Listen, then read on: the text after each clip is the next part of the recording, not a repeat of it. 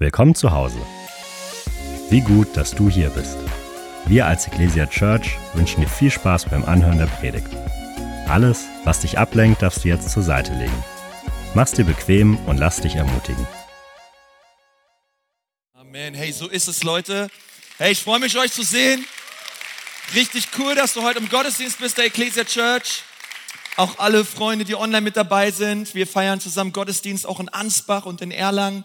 Hey, vielleicht können wir uns noch einmal gemeinsam einfach einen gegenseitigen Applaus geben für all die Leute hinter der Kamera. Hey, schön euch zu sehen. Und ich bin auch immer total begeistert, wie viele Leute einfach Sonntag für Sonntag neu mit in der Church sind. Ich liebe unser Welcome-Team und äh, möchte uns alle aber immer wieder daran erinnern, hey, wir alle sind das Welcome-Team. Also wenn du neue Leute siehst, die du vielleicht noch nicht so kennst, bleib nicht nur in deiner Clique, sondern geh auf Leute zu, Sag Leuten Hallo, lerne Leute kennen. Ähm, wir sind gemeinsam unterwegs und ähm, stell dir einfach immer so vor, wie, wie hast du dich gefühlt, ja, als du das erste Mal in die Ecclesia Church gekommen bist. Ich glaube, jeder freut sich, wenn er connecten kann, wenn er jemanden kennenlernt. Und ähm, lass uns das nie vergessen, echt aufeinander ähm, Acht zu geben, einfach zu schauen, wer ist neu da, wer ist im Foyer. Foyer-Time, Foyer ist so wichtig. Und ähm, deswegen bin ich so begeistert, auch gerade in dieser Season, so viele neue Menschen in der Church. Ähm, bin dankbar für den Mai für auch die nächste Predigtserie über den Heiligen Geist. Wir steuern auf Pfingsten zu. Das wird richtig, richtig stark werden. Und heute möchte ich gerne diese Predigtserie abschließen. Jesus ist. Und ähm, ich hoffe, es wird ein krönender Abschluss. Auf jeden Fall freue ich mich jetzt schon voll auf die Predigt, weil der Titel ist Jesus ist der Christus. Jesus ist der Christus. Und wir wollen gemeinsam darüber reden, was bedeutet es eigentlich, dass Jesus der Christus ist, dass Jesus Christus ist. Und wenn du deine Bibel dabei hast, schlag die gerne auf. Wir gehen in die Apostelgeschichte 17 und 18. Das ist im Neuen Testament direkt das Buch nach den Evangelien. Und ich lese mal vor Apostelgeschichte 17.2. Wenn du dabei bist, sag mal, ich bin dabei. Danke, danke. Wie gewohnt ging Paulus zur Synagogenversammlung und legte den Leuten dort an drei Sabbaten die Schriften aus. Ausführlich erläuterte er die Prophezeiung über das Leiden des Christus. Ja, da wäre echt gern mal mit dabei gewesen, oder? Paulus legt das Alte Testament aus, zeigt, geht die Stellen durch, zeigt, das ist Jesus, das ist Jesus, das ist Jesus. Über die Leiden des Christus und über seine Auferstehung von den Toten und sagte, dieser Jesus, von dem ich euch erzähle, ist der Christus. Er ist der Christus. Nächstes Kapitel, Apostelgeschichte 18,5. Als aber Silas und Timotheus aus Mazedonien ankamen, wurde Paulus durch den Geist gedrängt, den Juden zu bezeugen, dass Jesus der Christus ist. Hey, Jesus ist der Christus. Also es war anscheinend Paulus ganz wichtig, den anderen Juden auch in der Synagoge wirklich zu erklären, dass Jesus der Christus ist. Im gleichen Kapitel am Ende, Vers 28 lesen wir, denn er widerlegte die Juden öffentlich mit großer Kraft. Ey, Paulus, Leute, der war der Hammer, echt, der war, boah, der war so ein starker, auch so ein starker Theologe. Und er widerlegte öffentlich mit großer Kraft die Juden und ihre Argumente, dass Jesus nicht der Christus war, dass er nicht der Messias war. Er widerlegte das, indem er durch die Schriften bewies, dass Jesus der Christus ist. Amen. Und weißt du, ähm, und ich dachte mir, hey, das ist so wichtig, dass wir mal als Church darüber reden und auch irgendwo eine theologische Grundlage dafür schaffen, dass wir alle verstehen, warum ist Jesus der Christus? Früher dachte ich immer, so Christus ist es so sein Nachname. Ja, ja. Wer von euch weiß, was ich meine, ja? Also Jesus Christus halt, ne? So wie Fritz Müller oder Harald Schmidt oder keine Ahnung, ja? Jesus hieß halt Christus. Und äh, keine Ahnung, ja, im Wartezimmer wurde halt Herr Christus aufgerufen und Jesus aufgestanden, keine Ahnung. Wobei er ging nicht zum Arzt, er war der Arzt, ja. Aber ähm, Jesus Christus, warum, warum war es Paulus und den anderen Aposteln so wichtig in den Synagogen und überall, wo sie waren, Menschen davon zu überzeugen, dass Jesus der Christus ist? Und da wollen wir drüber reden, weil es ist ganz, ganz entscheidend, weil Jesus war nicht sein, äh, Christus war nicht sein Nachname, sondern Christus beschreibt eher seine Position und seinen Titel. Christus beschreibt, was Jeshua, was Jesus, wer Jesus war. Und Christus kommt von dem griechischen Wort Christos. Christos. Und Christos bedeutet übersetzt aus dem Altgriechischen der Gesalbte. Sag mal, der Gesalbte. Ja, in Franke, der Gesalbte. Der Gesalbte, ja. Äh, Christus, der Gesalbte. Und, oder? Stimmt das? Ja, hier. Frankenfraktion hier vorne. Ähm, also, Jesus, der Gesalbte, und das steht sozusagen Christus im Neuen Testament. Das Neue Testament wurde ja auf Altgriechisch geschrieben, obgleich natürlich die, viele der Autoren ja auch äh, Juden waren und jüdisch gesprochen haben, aber durch Alexander dem Großen, 400 vor Christus, wurde Griechisch natürlich die dominante Sprache in, dem, in, der, ganzen, in der ganzen östlichen Region. Und so ähm, hat man auch auf Griechisch geschrieben. Und so wurde auch das Neue Testament auf Griechisch verfasst.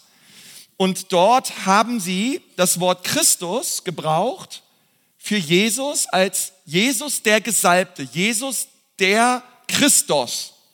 571 Mal kommt das Wort Christus im Neuen Testament vor. Und es ist eine Herleitung des hebräisch-aramäischen Wortes Messias.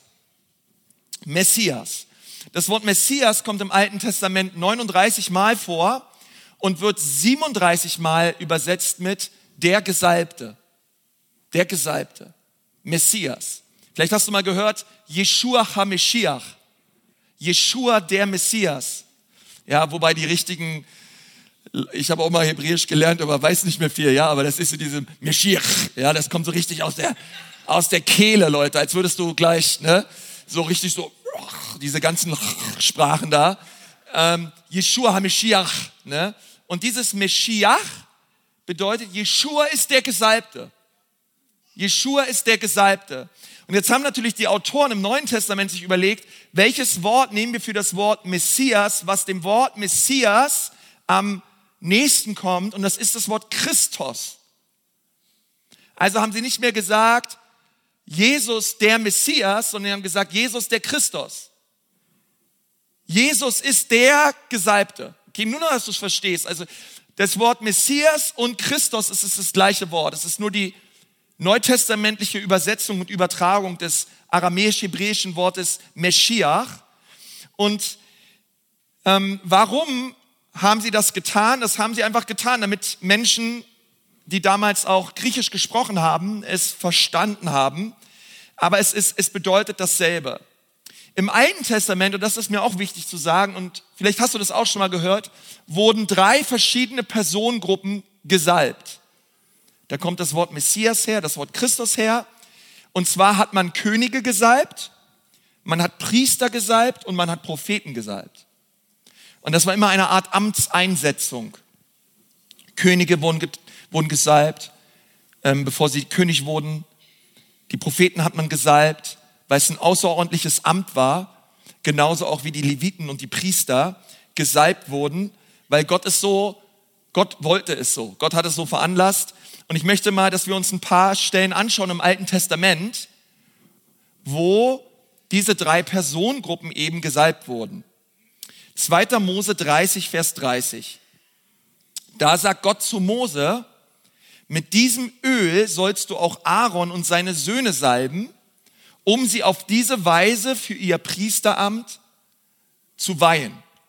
Ja, also Gott sagt zu Mose, du sollst die Priester, die äh, verantwortlich waren für die Stiftshütte, später auch für den Tempel, die müssen unbedingt gesalbt und geweiht werden.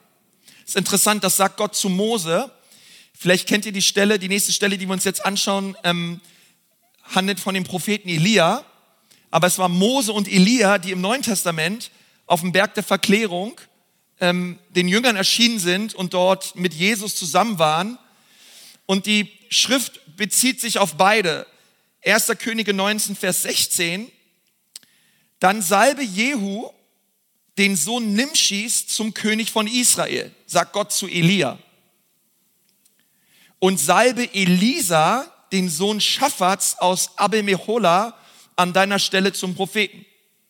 Also Gott sagt zu Elia, du sollst den nächsten König salben und einsetzen zum König über Israel und du sollst aber auch deinen Nachfolger Elisa salben zum Propheten. Die einzigartige Bedeutung des Alten Testaments für uns heutzutage auch als neutestamentliche Christen liegt darin begründet, dass das Evangelium verkündigt, Jesus ist der Christus Israels. Er ist der Gesalbte Israels. Er ist der, auf den alle gewartet haben. Es gab eine alttestamentliche Hoffnung, dass eines Tages der Gesalbte kommen wird. Und der Gesalbte wird alle drei Ämter in einer Person vereinen. Er wird König sein, er wird Priester sein und er wird Prophet sein in einem. Und als neutestamentliche Christen glauben wir, hey, das war Jesus, der Gesalbte. Er ist König, er ist Priester und er ist der eine Prophet, auf den wir gewartet haben. Und die Bibel sagt, Galater 4, Vers 4, als die Zeit erfüllt war, als die Fülle der Zeit, ja, es ist wie alttestamentlich, zwischentestamentlich. Die Zeit ist wie, ein, wie eine Wasserflasche, sie wurde immer voller und die Zeit war erfüllt. Gott sandte seinen Sohn, geboren von einer Jungfrau, gekreuzigt unter Pontius Pilatus, drei Tage später auferstanden und er lebt und er macht ein für alle Mal klar, ich bin der Gesalbte Israels. Ich bin gekommen und das bedeutet Christus. Christus bedeutet, dass Jesus mein Prophet ist, mein Priester ist und mein König ist. Und damit du keine Zweifel hast, möchte ich dir zeigen, dass die Schrift Jesus, von dem wir wissen, dass er der Messias ist, dass er der Christus ist, als Prophet, Priester und König immer wieder bezeichnet und auch vorausschauend ihn so betitelt und ihn so nennt. 5. Mose 18, Vers 18. Also wir legen immer noch ein Fundament theologisch. 5. Mose 18, 18. Ich will ihnen einen Propheten, wie du es bist, aus der Mitte ihrer Brüder erwecken. Gemeint ist Christus. Und meine Worte werde ich in seinen Mund legen. Der soll alles zu ihnen reden, was ich ihnen gebieten werde. Warum wissen wir, dass es sich in dieser Textstelle um Jesus handelt? Wir wissen es, weil die Apostelgeschichte 3 genau diesen Vers, Petrus greift diesen Vers auf und bezieht ihn auf Jesus und sagt, der Prophet, der hier beschrieben wird im 5. Mose 18, 18, das ist der Christus. Das ist Jesus. Das ist genau der. Gott hat ihm die Worte in den Mund gelegt und er ist der Prophet. Er ist der eine Prophet, auf den wir immer gewartet haben. Und wir lesen weiter in Sacharja 6, Vers 13, ja, er ist es, der den Tempel des Herrn bauen wird. Also wieder eine Prophezeiung auf den Messias Christus. Und er wird Herrlichkeit als Schmuck tragen. Oh, come on, Leute. Er wird Herrlichkeit als Schmuck tragen. Das ist, muss einfach mal die beste Bibelstelle der Welt sein, oder? Oh, Jesus, er wird Herrlichkeit als Schmuck tragen. Christus ist der herrlichste Mensch, den es jemals gab. Er ist der schönste Mensch, den es jemals gab. Er ist der, der allerbeste, echt Jesus. Gekleidet in Herrlichkeit. Und warum wird er Herrlichkeit als Schmuck tragen und als König wird er auf seinem Thron sitzen und herrschen? Und er wird Priester sein auf seinem Thron. Und der Rat des Friedens wird zwischen beiden bestehen. Und hier prophezeit Zachariah, dass ein König kommen wird und ein Priester wird kommen. Er wird beide Ämter vereinen und es wird Christus sein, der Gesalbte. Und es ist wichtig, dass wir das sehen, einfach auch, auch das sehen, das Alte Testament immer von Christus her lesen und verstehen, ja, Jesus Christus ist gemeint. Er ist der Gesalbte Gottes. Er ist die Hoffnung Israels. Er ist der eine, auf den sie immer gewartet haben. Und leider gibt es immer noch viele, die das nicht erkannt haben, aber auch, auch sie werden ihn sehen, sie werden ihn erkennen. Und Die Bibel sagt, ich will, dass ihr den Propheten salbt, ich will, dass ihr die Priester salbt und ich will, dass ihr die Könige salbt. Und sie wussten es damals noch nicht mal, warum. Jedenfalls habe ich es nicht rausfinden können, warum sie es machen sollten. Es war einfach ein Gesetz des Herrn. Ihr sollt die Priester, ihr sollt die Könige und auch die Propheten salben. Und rückblickend verstehen wir es ja, weil es wird einer kommen. Er wird der Gesalbte sein. Was bedeutet es, dass Jesus der Christus ist? Und du kannst im Neuen Testament vergeblich suchen, dass irgendeiner Öl über Jesus ausgießt und ihn für, einen, für irgendein Amt einsetzt. Sondern wir verstehen, dass die Salbung, die Jesus erlebt hat, eine andere war als im Alten Testament. Sondern er war im Jordan, er wurde getauft von Johannes dem Täufer. Und dann lesen wir, dass der Himmel aufriss. Der Vater gesagt hat, das ist mein geliebter Sohn, an ihn habe ich mein Wohlgefallen. Und der Heilige Geist kam wie eine Taube auf Christus. Warum ist es so wichtig, dass der Heilige Geist auf Jesus kam? Weil Jesus zu 100% Mensch war. Das ist wichtig. Die Neue Testament möchte, dass wir in Jesus Christus sehen, was es bedeutet, dass ein Mensch unter der Kraft und der Führung der Gemeinschaft des Heiligen Geistes lebt und einen Dienst tut. Was es bedeutet, sehen wir an Jesus. Wir können nicht einfach nur sagen, ja, er war ja Gott. Nein, nein, er war zu 100% Mensch. Erfüllt mit dem Heiligen Geist. Und das Interessante ist an Jesus, das gab es seit Adam nie wieder. Christus ist der zweite Adam. Er ist der erste Mensch, auf den der Heilige Geist kam und in dem der Heilige Geist blieb. Musst du verstehen, das gab es vorher nie. Deswegen betet David in dem Psalm, Herr, nimm dein Geist nicht von mir. Warum? Weil der Heilige Geist kam im Alten Testament als Donum super aditum, ja, Latein als übernatürliche Gabe auf Menschen rauf, Könige, Priester und Propheten, auf Richter. Und der Heilige Geist hat sie befähigt, etwas zu tun, etwas Übernatürliches zu tun, aber danach ging er auch wieder von ihnen. Aber Christus, der Geist kam auf ihn und blieb auf ihm. Und er lebte und ging in der Kraft des Geistes. Warum? Er ist Christus, der Gesalbte. Er ist der Gesalbte. Nun, was bedeutet das für mich heute? Was bedeutet das für meinen Montag? Ja, ich liebe ja immer Predigten, wo, wo man sagt, ja, da kann man auch am Montag was mit anfangen.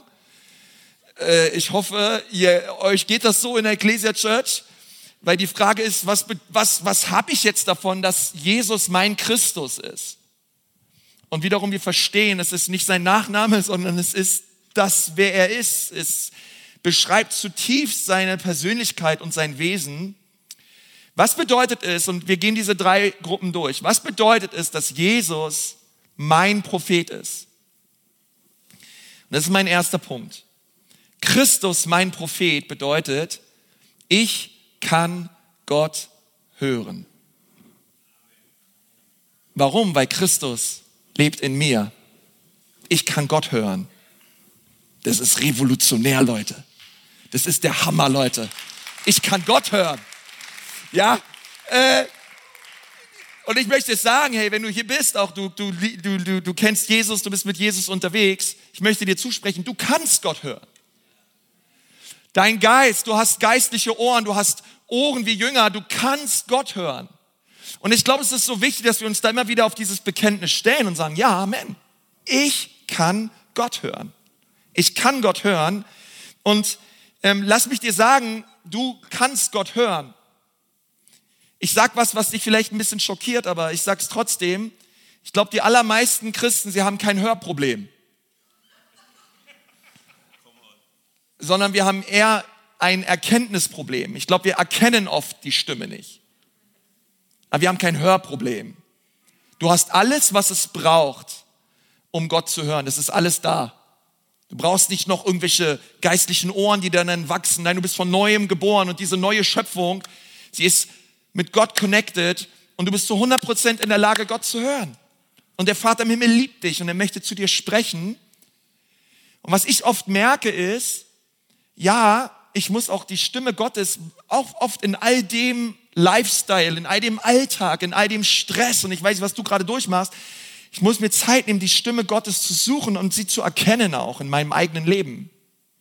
Aber bei mir zu Hause gibt es das nicht, dass meine Frau mich aus irgendeinem anderen Raum im Haus ruft, sagt, hey Konsti! Und ich frage erstmal, hey, wer redet da mit mir? Ja, wer bist du? Fremder. Ja? Oder, oder keine Ahnung, meine Kinder mir den Hörer weiterreichen, meine Frau ist dran, ich frage, ich, ich will die Person erstmal kennenlernen, die da am Hörer ist oder so, ja? Nein, es ist meine Frau, die redet ein Wort, ich weiß genau. Ich weiß genau, wer am Hörer ist. Bei ihr reicht schon ein Blick und ich weiß genau, was Sache ist. Ja? Aber ich, ich, ein Wort, ein Tonfall, ein Laut, ich weiß genau, was abgeht. Und weißt du, und warum weiß ich, warum kenne ich die Stimme meiner Frau? Weil sie ist der Mensch auf dieser Erde, mit dem ich am aller, aller, allermeisten Zeit verbringe. Und deswegen kennt man sich. Ich kenne die Stimme. Ich weiß, wer sie ist. Jesus sagt was sehr Interessantes. Er sagt in Johannes 10, Johannes 10, es lohnt sich, Johannes 10 mal ganz zu lesen, natürlich. Ähm, und er sagt in Johannes 10, Vers 27, meine Schafe hören meine Stimme und ich kenne sie und sie folgen mir. Ja, also du bist ein Schaf. Ich bin Schaf. Ja, unser Oberhirte, das ist Jesus, er ist unser Hirte. Und die Bibel sagt doch ganz klar, meine Schafe hören meine Stimme. Und du musst dir auch, glaube ich, mal öfter sagen, ja, ich höre die Stimme Gottes. Ja, alles beginnt oft mit einem Glaubensbekenntnis, auf das wir uns raufstellen, gemäß des Wortes Gottes und sagen, okay, jetzt mal Reset. Jesus, danke, ich kann deine Stimme hören. Danke dafür. Ich brauche, weißt du, und Jesus ist mein Prophet. Ich brauche nicht, versteht ihr, das ist, das ist mir so wichtig, komm, komm on, ich bin voll für die Gabe der Prophetie und Worte der Erkenntnis und so, ich gehe voll damit, ne? Aber du brauchst nicht irgendeinen Propheten, der für dich hört, was Gott zu dir sagen möchte. Du kannst selber zu Gott gehen. Christus ist dein Prophet. Du musst nicht, du musst nicht auf irgendeine Apostolic Prophetic Conference gehen, weil du brauchst jetzt irgendeinen Propheten, der mal für dich hört, was Jesus mit deinem Leben vorhat. Wie wär's, wenn du dich hinsetzt, in den Himmel schaust und sagst, hey Jesus, was hast du eigentlich mit meinem Leben vor? Hey Jesus, ich, ich möchte das und das machen. Was hältst du eigentlich davon? Kannst du mal, können wir mal kurz, Gebet ist doch nicht Monolog. Gebet ist Dialog. Geht nicht darum, dass wir irgendwie Gott zutexten, sondern hey, er ist doch unser Vater, Jesus ist unser bester Freund, der Heilige Geist, er ist hier, er lebt in uns. Wir dürfen Gemeinschaft mit ihm haben, wir dürfen mit ihm reden, wir dürfen ihn Fragen stellen, aber wenn ich ihm Fragen stelle, darf ich auch erwarten, dass er antwortet, dass er in mein Leben hineinspricht. Und alles andere würde ich sagen, jede andere prophetische Gabe ist ein richtig nices Add-on. Hey, das ist der Hammer, aber bitte versuch nicht irgendeine irgendwie was rauszufinden oder zu, weil manchmal, manchmal, wir wollen immer über andere Leute gehen, weil wir denken, ja, andere Leute, die haben irgendwie eine bessere Connection, ja, die hören irgendwie mehr. Nein, bekenne doch einfach mal neu und sag, hey, ich kann Gott hören, ich kann Jesus hören, meine Ohren, sie, sie, sie sind, sie, ich, ich habe geistlich alles, was es braucht, um die Stimme des Vaters zu hören. Und wir nehmen uns Gemeinschaft in der Gegenwart Gottes und wir, und wir, und ich glaube, dass Gott zu dir spricht. Gott spricht zu mir. Gott spricht auch zu dir. Lass es nicht zu, dass der Teufel dich anlügt und sagt, du hast irgendwie, er kommt mit Verdammnis, mit irgendwelchen Geschichten aus 1993 und hält dir irgendwelche Dinge vor, sagt, es gibt keine Verdammnis für die, die in Christus sind. Meine Schuld, sie ist beglichen durch das Blut Jesu und ich werde Gott hören. Fang einfach mal an, einfach neu eine Erwartung zu haben, wirklich die Stimme Gottes zu hören in deinem Leben. Es ist die kostbarste, herrlichste Stimme, die es gibt. Aber Christus ist mein Prophet. Das bedeutet, ich kann Gott hören. Das zweite ist, was bedeutet es, dass Jesus mein Priester ist? Okay, das ist ganz entscheidend. Jesus, mein Priester, bedeutet, ich darf in die Gegenwart Gottes kommen. Jesus, mein Priester, ich darf in die Gegenwart Gottes kommen. Jesus, mein Prophet, ich kann Gott hören. Und ich werde in Gottes Gegenwart kommen. Nun, im Alten Testament konnten nur die Priester in die Gegenwart Gottes kommen. Und das muss uns mal immer wieder bewusst sein. Und weißt du, wie oft? Einmal im Jahr durfte der hohe Priester, ein Mensch, ins Allerheiligste. Vergessen es. Da waren auch noch alle anderen Millionen Menschen gläubig und haben Opfer gebracht, aber nur der hohe Priester durfte einmal im Jahr in die, ins Allerheiligste gehen, in die Gegenwart Gottes. Leute, das ist krass. Und auf einmal verstehen wir und lesen wir, hey, warte mal, Christus ist mein hoher Priester. Christus ist mein Priester. Und das bedeutet, wir alle dürfen in die Gegenwart Gottes kommen. Das, was dem Hohepriester vorbehalten war, einmal im Jahr, dürfen wir jede Minute erleben. Wann immer wir wollen, wo immer wir sind, wir dürfen in die Gegenwart Gottes kommen. Und das ist der absolute Knaller, Leute. Ähm, Hebräer 7, Vers 27, es, er braucht nicht täglich Opfer zu bringen, weil es die anderen hohen Priester zunächst für ihre eigenen Sünden und dann für die Sünden des Volkes tun mussten, okay? Das haben immer die hohen Priester getan, die haben Opfer gebracht, Opfer gebracht, Opfer gebracht, Opfer für ihre eigenen Sünden. Gab es ein Morgenopfer, haben sie erstmal Opfer gebracht und welche Tiere geschlachtet, ja. Dann tagsüber haben sie im Straßenverkehr geflucht und haben rumgeschimpft. Und dann mussten sie nochmal ein Abendopfer bringen, ja, da ihre Schuld und ihre Sünden irgendwie vergeben werden mussten. Und dann mussten sie noch einfach Opfer bringen für die ganzen Sünden des Volkes. Und einmal im Jahr, wenn dann genug Opfer gebracht wurden, durfte sie die Gegenwart Gottes kommen. Und jetzt schaut, was die Schrift sagt im Hebräerbrief. Und dann für die Sünden des Volkes tun mussten, sondern Jesus tat dies ein für alle Mal, als er sich selbst am Kreuz opferte. Come on. Ein für alle Mal. Jesus Christus opferte sich selbst. Niemand hat Jesus umgebracht. Wie, noch nicht mal die Juden, noch nicht mal die Römer, niemand. Er opferte sich selbst. Er gab sich selbst hin als ein Opfer, welches wohlgefällig war für den Vater im Himmel. Hebräer 4, Vers 16, lasst uns deshalb, weshalb?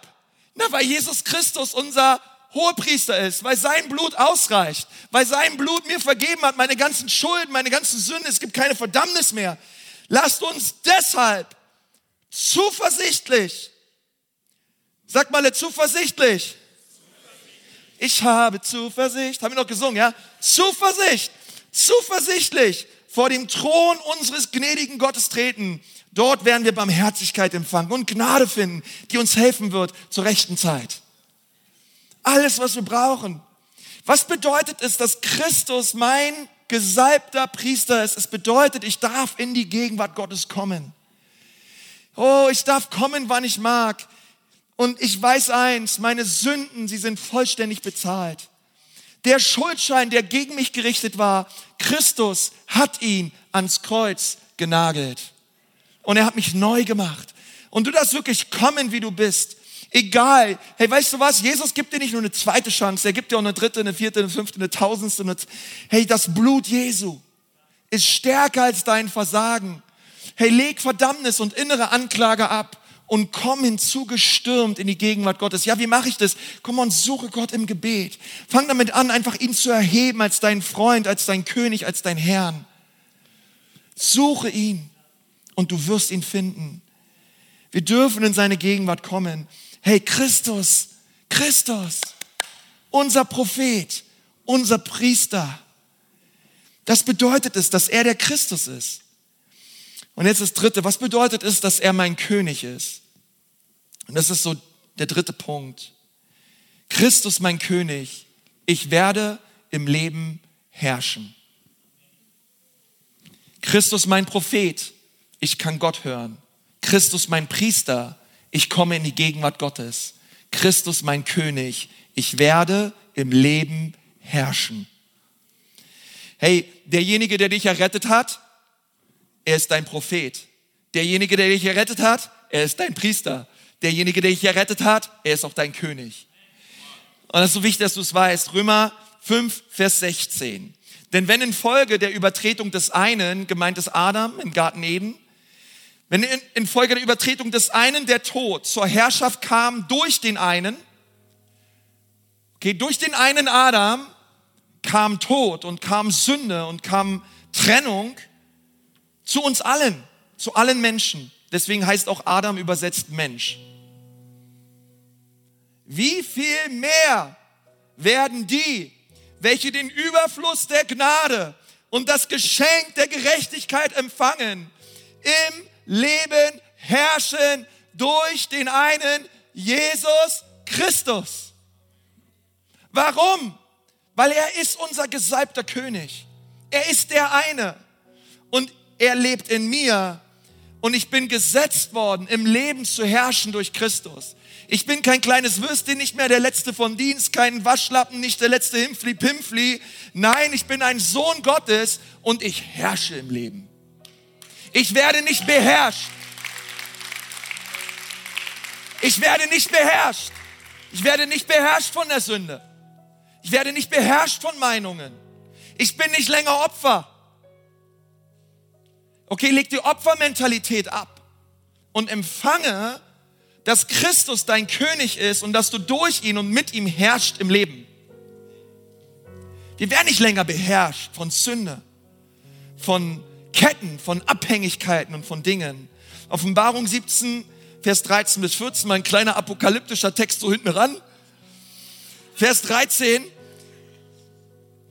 Sie werden sich einigen, ihre Macht und Gewalt abzutreten und gemeinsam werden sie gegen das Lamm Krieg führen. Ja, gemeint ist die Hure Babylon und all das. Sie werden gegen Jesus Krieg führen, aber das Lamm wird sie besiegen. Ja, ist cool, du weißt jetzt schon Ausgang. Du weißt jetzt schon, wer die Meisterschaft gewinnt. Ähm, Jesus hat bereits gesiegt. Aber warum hat er gesiegt? Weil er Herr über alle Herren und König über alle Könige ist. Ist alles gesagt. Ich meine, come on. Wie willst du gegen jemanden gewinnen, der Herr über alle Herren ist und König über alle Könige ist? Weißt du, wir haben auch wieder gesungen, du hast kein Gegenüber. Weißt du, dass Jesus kein Gegenüber hat? Satan ist nicht das Gegenüber von Jesus. Satan ist ein Geschöpf, Jesus ist Schöpfer. Durch ihn wurde alles gemacht, durch, durch, durch ihn wurde alles gemacht, was wir sehen. Das Gegenüber vom, von Satan ist vielleicht Erzengel Gabriel oder Michael oder was, weil beides sind Engelwesen. Aber Jesus ist Gott. Jesus ist Schöpfer. Es gibt niemanden, der ihm gleichkommt. Die Bibel beschreibt Satan als den Fürsten der Dunkelheit und den Fürsten, ähm, wirklich auch den, den, den, den, den Machtbeherrscher, Gewaltbeherrscher über, den, über die Luft. Und weißt du, Fürsten im Mittelalter, sie waren Königen unterstanden. Und Fürsten haben gewisse Bereiche im Land vielleicht regiert. Aber Jesus ist König, der Könige. Und es kann sein in deinem Leben, dass es vielleicht Dinge gibt, wo die Herrschaft Jesu wirklich rein muss. Vielleicht gibt es auch Bereiche in deinem Herzen, wo Jesus nicht herrscht und nicht regiert. Ich habe mir, ich hab mir das aufgeschrieben, und zwar, du kannst jeden Fürsten besiegen, weil du mit dem König der Könige herrscht. Vielleicht heißt dein Fürst Lust, vielleicht heißt er Abhängigkeit, vielleicht heißt er Unversöhnlichkeit, vielleicht Vielleicht heißt dein, dein Fürst Bitterkeit oder Hass oder was auch immer es ist. Du kannst jeden Fürst besiegen, weil dein Christus der König aller Könige ist und der Herr aller Herren ist. Komm und fang an im Leben zu herrschen. Fang an, dich zu positionieren in der Identität, die du von Jesus hast. Du bist so geliebt. Du bist viel geliebter, als du denkst. Du bist so geliebt von Jesus.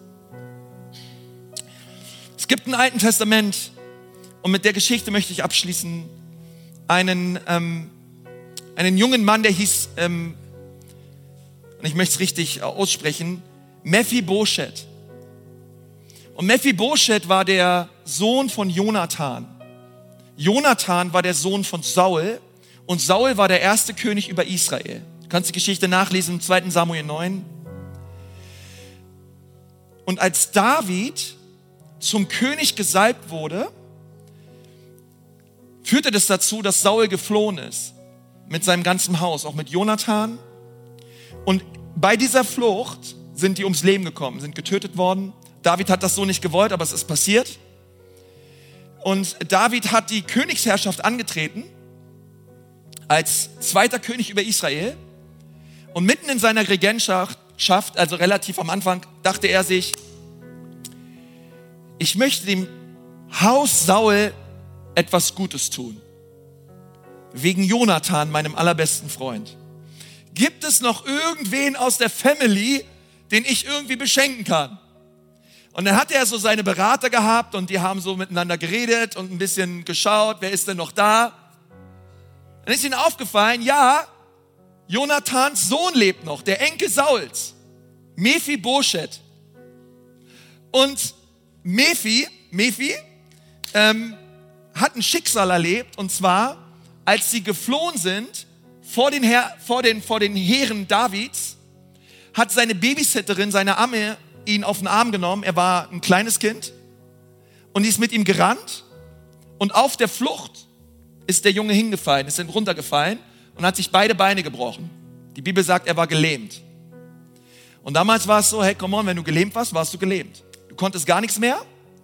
Und Mephibosheth ist als ein gelähmter Jugendlicher und später war er dann junger Erwachsener in eine Stadt geflohen aus Angst vor David, weil er dachte sich, David wird mich umbringen. Und er ist nach Lodeba geflohen und Lodeba bedeutet übersetzt trockene und unfruchtbare Wüste. Und da war also dieser querschnittsgelähmte, wirklich dieser gelähmte Junge in einer Stadt, die unfruchtbare Wüste heißt, irgendwo im Niemandsland und hatte Angst vor David. Und dann hat David gesagt, ich möchte diesen Jungen in mein Haus holen. Er soll wie mein eigener Sohn sein. Er soll jeden Tag an meinem Tisch essen und er soll alle Privilegien bekommen, die meine Söhne haben. Und er ließ Mephibosheth aus Lodebea holen und an, an, äh, wirklich, der hat mit ihm gewohnt. Und es gibt eine Situation, wo der Junge sich gefragt hat, womit habe ich das verdient? Und ehrlich gesagt, die Antwort ist eigentlich gar nicht alles Gnade. Und ich möchte dir sagen, unser himmlischer David, Jesus Christus, er hat dich an seinen Tisch geladen. Du brauchst nicht länger, dich in irgendeine Stadt zu verkriechen. Du brauchst nicht länger, das ist ein Bild der Gnade. Ich, wir sind unfähig. Wir sind unfähig, wir sind sogar unfähig im Leben zu laufen. Aber unser König Christus hat uns an seinen Tisch geladen dich an seinen Tisch geladen. Du bist sein Kind. Er liebt dich. Er hat alles für dich gegeben. Und du musst nicht irgendwelche Krumen aufsammeln und irgendwo dich verkriechen, sondern du hast Würde, du bist geliebt und du hast einen Platz am Tisch des Königs. Und es wird Zeit, dass du der Einladung neu folgst, dich neu positionierst und sagst, Jesus, danke, du bist mein König, du bist mein Prophet und du bist mein Priester. Du bist alles in einem und du lebst in mir. Und dass wir neu aufstehen als Christen und wirklich Stand einnehmen, Leute. Und dass wir mit Christus im Leben regieren, mit Christus im Leben herrschen. Dazu bist du gesetzt. Und das musst du einfach wissen heute. Das war schon meine Predigt. Aber mein Herz ist es so, dass, und dafür habe ich so gebetet, dass diese Wahrheit, dass Jesus der Christus ist, dass es tief in dein Herz fällt und dass es etwas mit dir macht, mit deinem Alltag macht, mit der Art und Weise, wie du durchs Leben gehst. Und ich lade einfach mal alle Leute ein, dass wir kurz mal die Augen schließen, auch die Leute, die online zuschauen. Und, und wir wollen jetzt eine Möglichkeit haben, das einfach auch eröffnen für Menschen, die in dem Gottesdienst sind und Jesus Christus noch nicht persönlich kennengelernt haben. Menschen, die hier sind und ihr tragt immer noch den Rucksack eurer Schuld und eurer Sünden mit euch herum. Jesus lädt dich ein und sagt, gib mir deinen Rucksack. Hänge diesen Rucksack heute ans Kreuz und empfange Vergebung. Tausche deine Schuld ein für seine Barmherzigkeit. Und wenn du heute hier bist oder du schaust auch online zu und du möchtest, dass Jesus Christus dir alle deine Sünden vergibt, er dir, der neue, er dir wirklich ein neues Leben schenkt, dann brauchst du dafür nicht aufstehen oder hier nach vorne kommen, sondern dort, wo du sitzt, an deinem Platz, kannst du Jesus jetzt durchs Gebet einladen, der Herr und König deines Lebens zu werden. Und ich würde dir gerne dabei helfen von hier vorne. Und gerne auch ein Gebet vorsprechen, du kannst das nachbeten. Und wenn du gerade spürst, auch gerade, vielleicht ist gerade auch dein Herz warm oder du spürst irgendwie, dass es jetzt dran ist, diese Entscheidung zu treffen, dann während wir alle die Augen geschlossen haben, möchte ich dich einfach fragen, wer ist heute da und sagt, ja, das will ich tun. Jesus soll heute der Herr und König meines Lebens werden. Dann heb doch mal deine Hand, gerade dort, wo du sitzt. Heb sie einfach mal hoch. Sag, Jesus, bitte heute werde mein König. Danke, danke, danke. Einige Hände, danke, danke. Wer ist alles da? Aber sei einfach mutig. Es ist so eine gute Entscheidung. Dankeschön. Hey, super. Auch da hinten einige Hände. Könnt die Hände gerne runternehmen. Und lass uns gemeinsam als Kirche einfach alle zusammen beten, okay? Sag mal dort, wo du sitzt, sag mal, lieber Herr Jesus, lieber Herr Jesus, sei du mein Herr. Heute gebe ich dir mein Leben. Wasche mich rein von meinen Sünden durch dein kostbares Blut. Danke, dass du für mich gestorben bist. Danke, dass du wieder auferstanden bist und dass ich jetzt leben darf mit dir. Jesus, ich sage Ja zu dir. Ich sage Nein zum Teufel. Ich sage Nein zu meinen eigenen Ideen. Und ich sage Ja zu dir. Sei du mein Herr. Amen. Amen, Amen, Amen. Komm, wir geben Jesus nochmal einen Applaus. Hey, er ist würdig, oder? Er ist gut. Come on. Wir sind am Ende angekommen und sagen dir von Herzen Dank fürs Dabeisein und Zuhören. Wenn du dich heute für ein Leben mit Jesus entschieden hast oder dich mit uns connecten willst, lass es uns wissen.